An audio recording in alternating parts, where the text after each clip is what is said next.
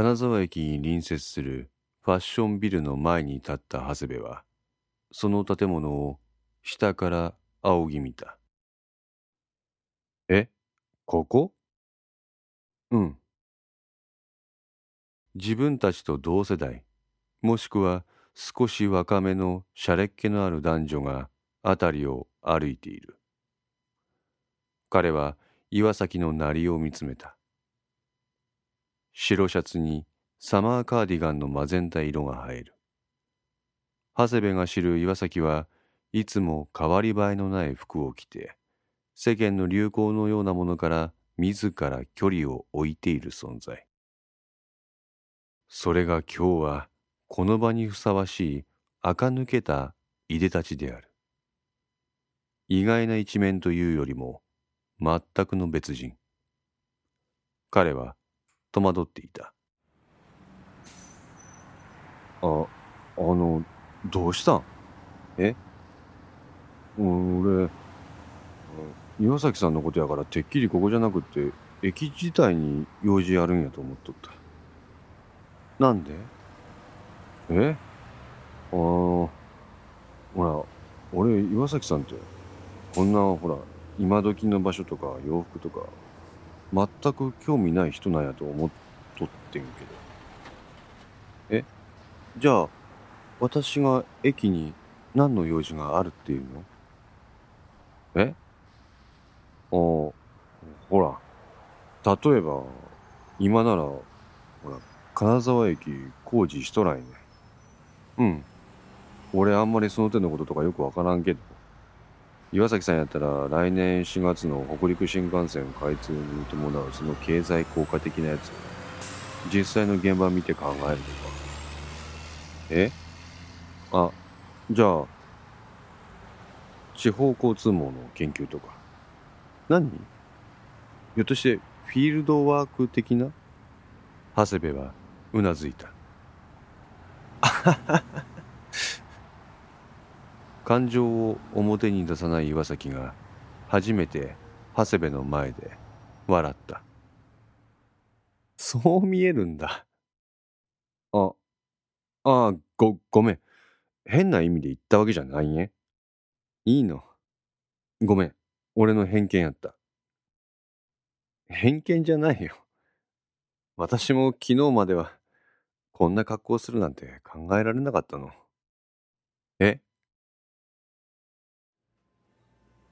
いらっしゃいませ。こう言って売り上げを管理する台帳のようなものに目を落としていた山形久美子は入ってきた客に対応するべく顔を上げた。あそこにはどこかおどおどした様子の岩崎と長谷部があった。うわー、嬉しい。アルバイト店員が岩崎のそばに寄っていった。うちの服着てきてくれたんですね。やっぱりすっごい素敵ですよ。あ、ありがとうございます。顔をあからめた岩崎は落ち着きがない様子であった。いい？私があなたにお願いしたいのは、その子がまたそこに来たらあなたが直接接客してこの世界は別に怖くないよって感じで警戒心を解いてあげてってことよ。大腸をしまった久美子はさりげなくバイトと二人の間に入り込んだ。いらっしゃいませ。店長の山形です。久美子は岩崎に頭を下げた。昨日はありがとうございました。オーナーから聞いています。あ、え、ええ。今日は京子ちゃんに代わって私が提案させていただきますね。にっこりと笑った久美子の笑顔に、岩崎も笑顔で返した。え、京ちゃん？あれ？この方も京子ちゃんのお友達？あ、はい。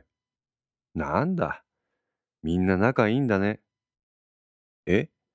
岩崎さん、昨日、京ちゃんとここに来とったん？岩崎はうなずいた。ちょっとおしゃれの勉強してみたいんだよね。そうオーナーから聞いてますよ。ああ、そうやったんや。昨日ね、京子ちゃんにこの店に連れてこられて、今の私の服装をコーディネートしてもらったの。これは私じゃなくて京子ちゃんの作品。何言ってんですか。確かにコーデは京子ちゃんによるものですけど、生えとんのは岩崎さんやからですよ。そんなことないです。そんなことある。久美子は長谷部を見た。ねあ、はい。ほらね。にこりと笑った久美子は、二人にソファーにかけて待っていてと言い、店内の洋服を物色し始めた。私、正直洋服なんて興味なかったの。え？長谷部君が言った通りよ。どちらかっていうと私、フィールドワークの方が性に合ってる。それか、どこかに腰を落ち着けて行き交う人をスケッチするとか。あ、あ、こないだ見せてくれた。あれ？うん。じゃあ、なんで？なんだろう。ほら、こう言ったらなんなんだけど、長谷部君たち私の下手くそな絵評価してくれたじゃない。下手くそなんかじゃないよ。真面目にうまいって。てか、イラストって面白いもんやなって思った。ありがとう。私もそれと一緒よ。一緒？洋服に気を使うなんて、なんか、チャラチャラしてる感じで全然興味なかった。むしろ、軽蔑さえしてた。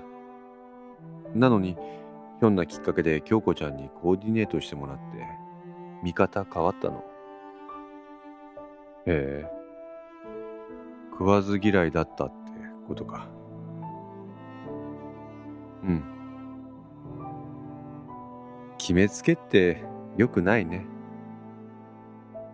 今日はお店の人を別の目で見ることができる。長谷部は岩崎を見た。彼女の視線は店内を物色する久美子の姿を追っていた。今日の久美子はカーキのスキニーパンツにグレーの T シャツ至ってシンプルないでたちだが足元は黒のハイカットスニーカーで外しを入れている時折その長い髪の毛を手でかき分ける様が大人の女性の魅力を醸し出す素敵だな岩崎はつぶやいた俺は今日の岩崎さんも素敵やと思うよ。そんなことないよ。いや、見かけだけじゃないよ。新しい何かに巡り合って、それにときめく人って、見てて気持ちいい。何点かの洋服を抱えた久美子は、岩崎に試着を進めた。社長、そろそろ出ないと。朝フスで今日の通夜に使用する花の準備に追われていた山内美希は、店の奥で携帯電話を見ていた赤松武に声をかけた。あ、ああ、あ、そ、そうやな。どうしたんですか、社長。今朝からなんかちょっと変ですよ。え？変？ええ。あ、そうかな。なんか、暇さえあれば携帯見てます。ああ、すまん。赤松はそれをポケットにしまった。あの、ミキ。はい。佐竹はどうや？え？なんか変わったことないか？ええ。あ、この前ちょっと精神的に不安定になってましたけどちゃんと会社にも行ってるみたいなんで大丈夫なんじゃないですか？今日も会社か？そうですけど何か？ああいやうん何でもない。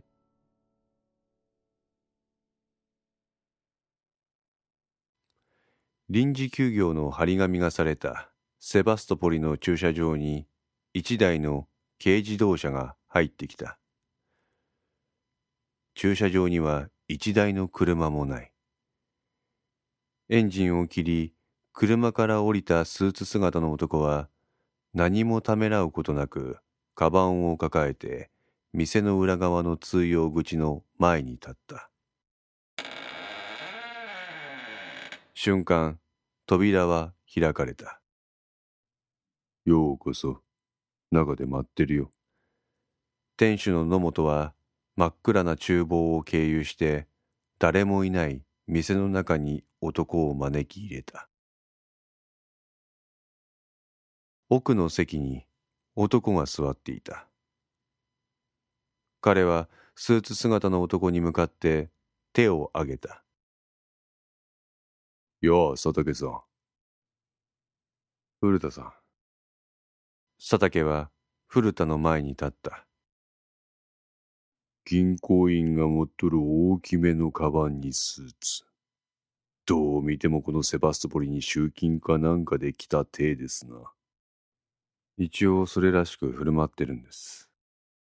古田はにやりと笑った。まあ今日はくだらん世間話はなしでいきましょうか。はい。昨日そごうと接触したとか。はい。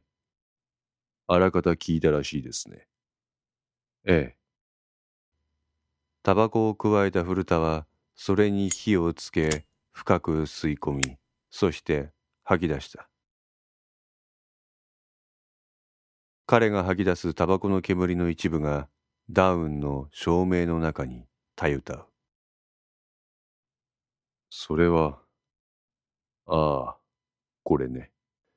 そう言うと古田は手にしていたジッポーライターを佐竹の前に差し出した。村上の形見ですよ。ああ。やっぱり。こっちも聞きましたよ。ああ、あれのことですか。はい。佐竹もタバコを吸い出した。めえねえ。ええ。佐竹さん、一つ確認してもいいですか？何ですか？あんた、本気でけじめをつける覚悟はありますか？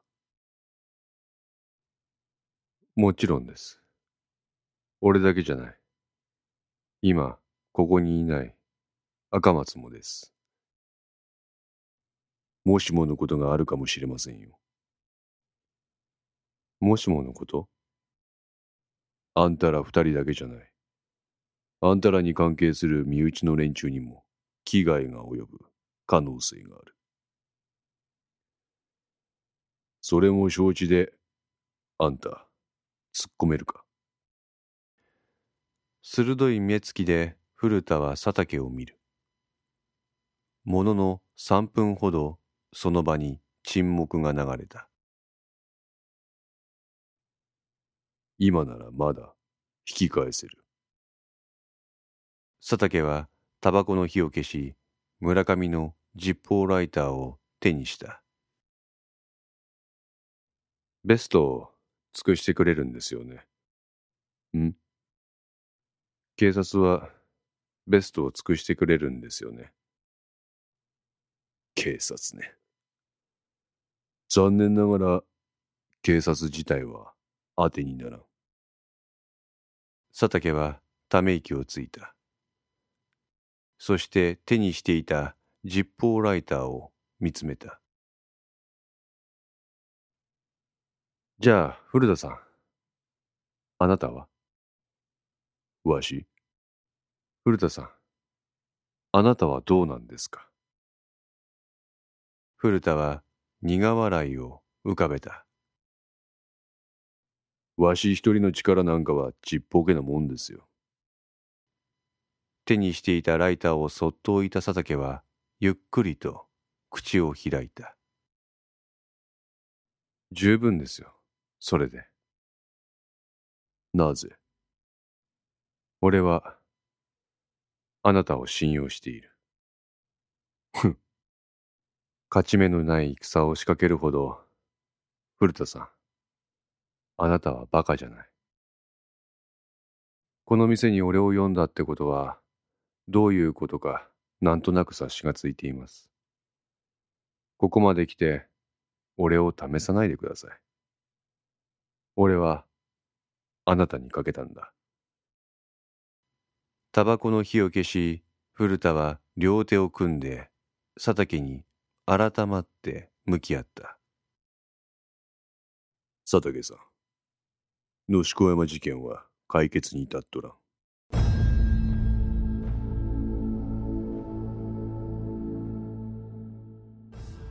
どこかのタイミングで、あなたにはあの事件の真相を話さんといかんと思っとった。その時が来たんやわ。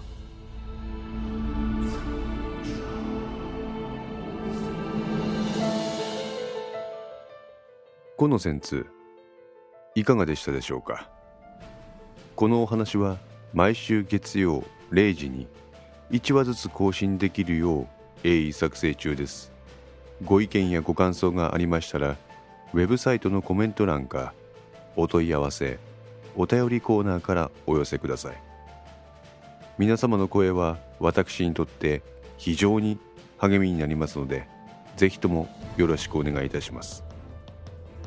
お寄せいただいた声には実質ですが何かしらの返信をさせていただきます。特にお問い合わせお便りのところからお寄せいただいた感想などはポッドキャストの中でも紹介させていただきます。また iTunes Music Store の中のレビューも頂戴できれば嬉しいです。それでは皆さんまた来年。良いお年を。